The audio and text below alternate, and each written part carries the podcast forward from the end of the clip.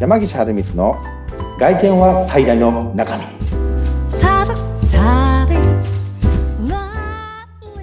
山岸春光とインタビュアーの神谷由紀子です。山岸さん、26回目よろしくお願いします。はい26回目よろしくお願いいたしますさあ、この配信日が8月4日、8月も入っているんですけれども、ね。8月入ってますね。うん、この季節ごとにね、やっぱりリスナーの皆さんもそれぞれ疑問、質問と山岸さんに対してあると思うんですが、私もやっぱりあって、はい。一個聞きたいのですが、うんいいです。いつもき一個いつもね、聞いてますもんね。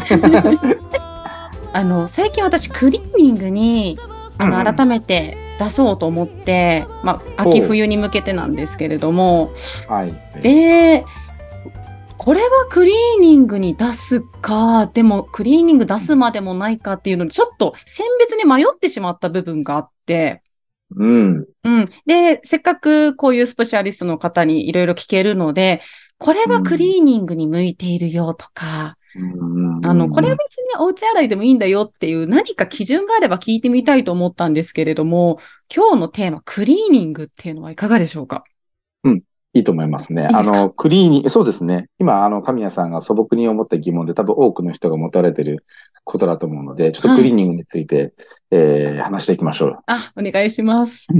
いいえですね。あの、今のもお話にわたった通り、今、クリーニングなんですけども、はい。えっとね、まあ、どの角度から話していこうかなと思うんですけど、うんまあ、やっぱり、重医療と言われる、まあ、ジャケットとか、はい。とか、まあ、そういったものをね、まあ、クリーニングに出すっていうのは、なんとなくイメージが湧くん部分があったりとか、それこそあと、まあ、男の人で男性で言ったらワイシャツとかね、うん女性で言ったらブラウスとか、この時期で言ったら朝のシャツだとかね、まあ、いろんなものがあって洗濯表記もですね、まあ、自宅で洗えるよって表記されてたりとか、あの、これちょっと厳しいよって表記されてたりとか、まあ、様々だと思うんですけども、はい。ただ、全体的になんですけど、うん。まず昔に比べると自宅で洗っていいよっていう表記のものが、はい。神谷さん増えてるのって気づいてました？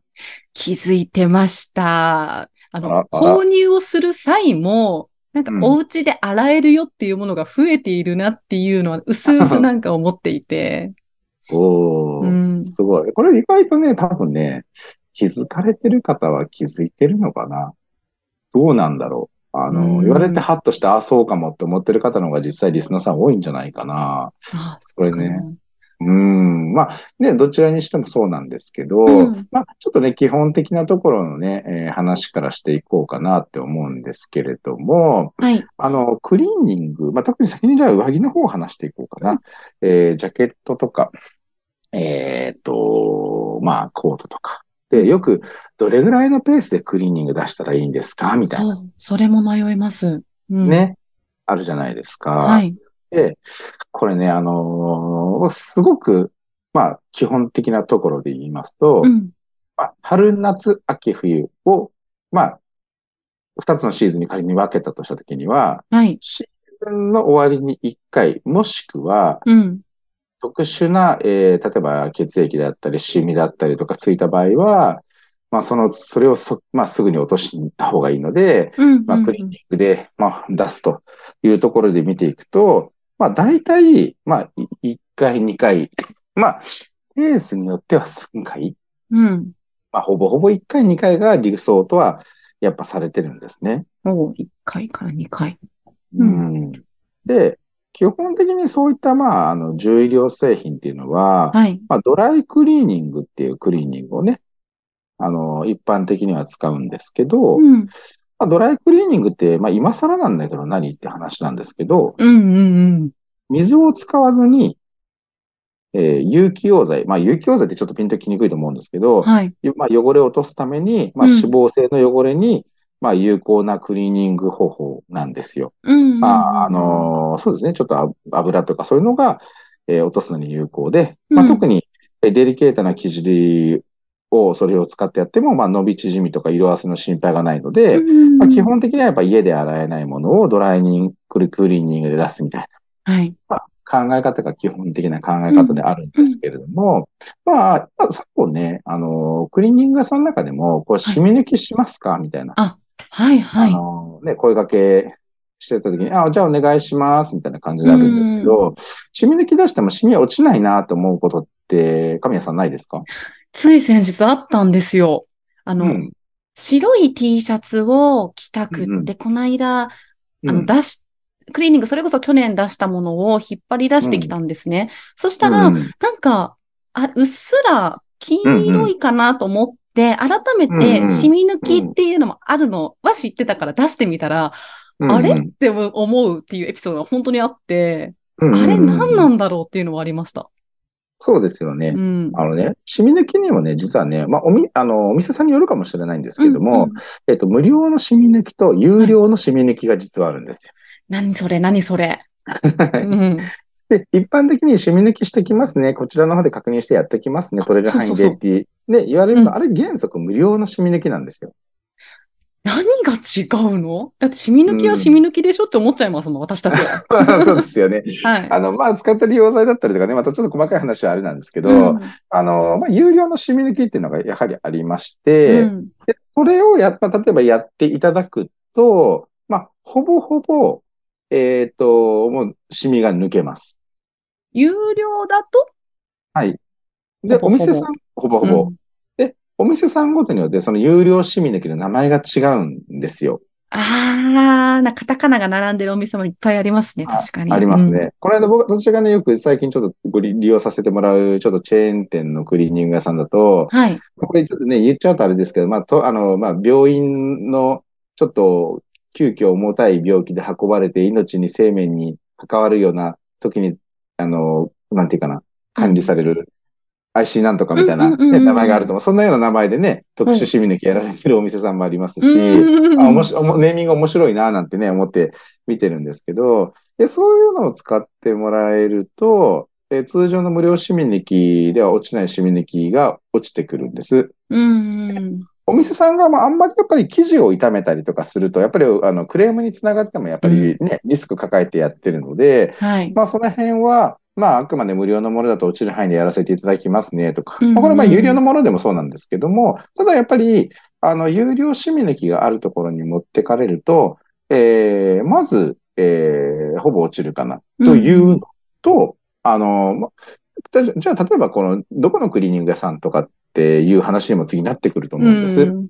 で、その時に、例えば携帯のまあ、Google とか Instagram でもいいと思うんですけども、えっ、と、まあ、例えば、シミ抜きが得意なお店とか、うんうん。有料シミ抜きみたいな、打ってもらうとですね、まあ、実は、まあ、クリーニング店さん多いんですけれども、はい。昔ながらからやられてる個人のクリーニング屋さんとか、うんまあ、チェーン店の展開のところとか、いろんなクリーニング屋さんがやっぱ出てくるんですけれども、その中でも見ていくと、あの、まあ、シミ抜きのそのぎ資格をすごく持ってて、うちはそれをすごく売りにしてますよっていうクリーニング屋さんとかが、実はあるんですよ。おー、うん。うん得意分野になってるんですね、もうそう。なってますね。うん。なので、まあそういったところにどうしてもお気に入りの服とかがあって、はい。あどうしてもこれしまったやっちゃったなっていうので、うんうんあのね、ああいう場合は、まあそういったちょっとシミ抜き、特殊シミ抜きが、えー非常に得意なお店さんに、えー若干お値段はかかるんですけれども、やはり綺麗に音、ほぼほぼ、特に白いものとかですよね。うん。あの医療のものとかだと結構ショックじゃないですか。起きるうんうわーってなっちゃうので。うんうん。でそういったものは、えっと、そういったところのお店探していただいて持ってかれるのがまずいいんじゃないかなと思います。なるほどね。得意にしているところもあえて探して、いつも通りのところではなくてっていうのを試してみるっていうのもいいかもしれないですね。そうですね。うんそれでいくつか出してみると、やっぱ金額だったりとか、まあ、うん当然、締め抜きの、まあ、なんだろうな、その、費用のその考え方も違いますし、うん。うちはもう何箇所ついてても一律料金でいいですよとかっていうところもあるし、例えば、シミ1個に対していくら、例えば、じゃあ3つあると3箇所分の料金いただきますねとか、そういうお店さんもあるので、うん。まあ、どこがいい悪いではなくて、自分の考え方が、あ、このお店いいなっていうところを、まあ、一つ二つ見つけていただくとかなりいいのかなっていうのは思いますね。なるほど。染み抜き。うん考え方をね、ちょっと、今までそういうのもなかったので、今、いつも出してるクリーニング屋さんに一緒に出してっていうのが多かったので、ちょっと目から鱗ですね。ですよね。はい。あとね、やっぱせっかくこれね、こう聞いていただいてる方に、じゃあ山岸さんってちょっと、シミ抜きの話はまあいいんだけども、うんちょっとあの、こうつけてしまったと。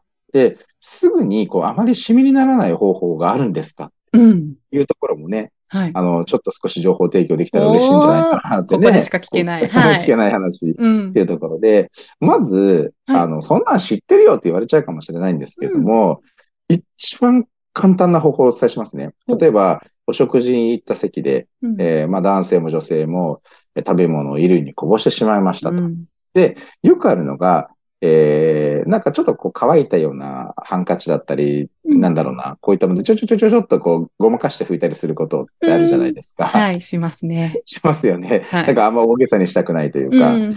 あのー二つありまして、はい。もう一つは、えーお手洗いに行ってもらって、うん。えーシミをつけたところを水でジャバジャバ洗ってください。